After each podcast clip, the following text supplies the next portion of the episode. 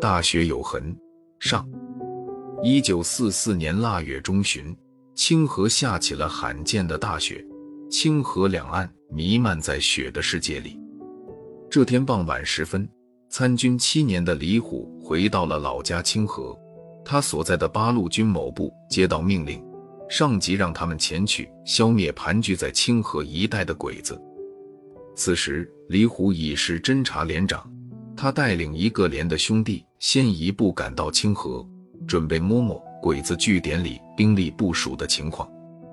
李虎的老家就在清河南岸约六里处的小李庄，他原本想带兄弟们当晚住进庄里，顺便回家看看，没想到还没过河，连队又接到命令，说原据点的鬼子已经转移。目前情况不明，上级让他们先不要擅自行动，原地待命。命令是连队指导员接的，他遗憾地对李虎说：“连长，看来你暂时见不到嫂子和大侄子了。”李虎参军时，他媳妇荷花已有五个月身孕，后来写信告诉他说生了个儿子，取名盼盼，显然是盼望他早点回家。这几年，他随部队南征北战，做梦都想回家看看。听了指导员的话，李虎一屁股坐在了雪地里，用手捶了一下雪，长叹一声，说：“真想见他们娘儿俩一面，这次错过机会，也不知还要等几年，还能不能再回来。”李虎说的是实话，打仗的人整天冒着枪林弹雨，没准哪天就光荣了。副连长安慰李虎说：“连长，鬼子现在是兔子的尾巴，长不了了。跟他们打了这几年，你还不是连根毫毛都没伤着？等赶走了鬼子，你带着大红花，风风光光回来多好。”李虎笑了笑，看了指导员和副连长一眼，说：“你们去安排一下晚饭和放哨吧，我先睡一觉。”这几天长途跋涉太累了，李虎这一觉睡得连晚饭都没吃。半夜，副连长起来小解，突然发现雪窝子里的连长没了，他打了个激灵，忙推醒指导员，说：“连长不见了。”开始，指导员以为李虎查夜去了，但一见李虎的枪就摆放在自己身边，他随身携带的东西也不见了。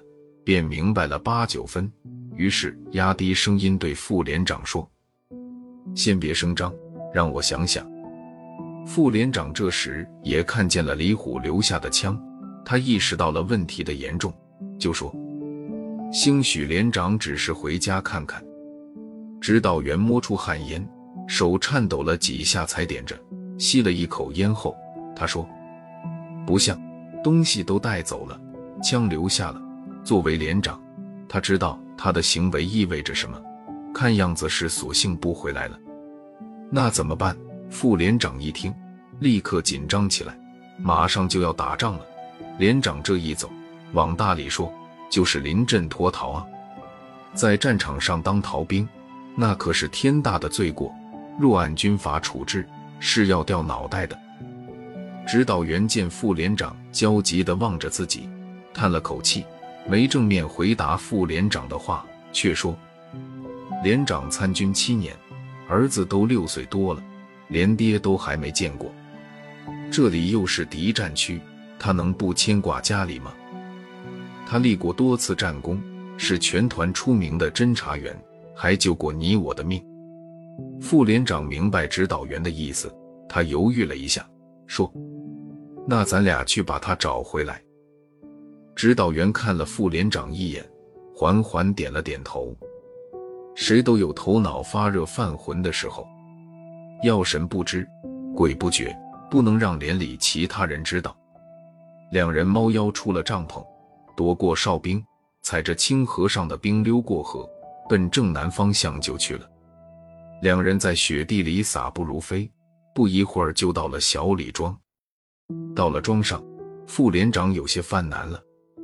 指导员，这么大的庄子，究竟哪是连长家？指导员瞟了副连长一眼，嘴角露出一抹笑意，说：“连长平时教你踩点的本事都忘了。这半夜三更的，谁家还长着灯？谁家没准就来人了。”两人绕着庄子转了一圈，果然发现有一户人家的窗户里闪出点点灯光。指导员上前轻轻敲了敲门，屋里的灯唰的就灭了。停了片刻，里面一个女人用颤抖的声音问：“谁？”两人对视了一眼，指导员冲着门板压低声音说：“是荷花嫂子吧？我们是李虎的战友。”屋里静了一阵。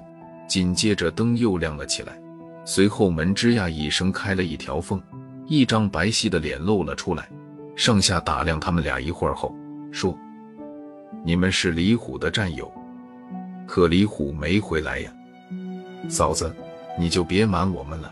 副连长上前一步说：“他若没回来，这兵荒马乱的，你敢半夜随便给生人开门？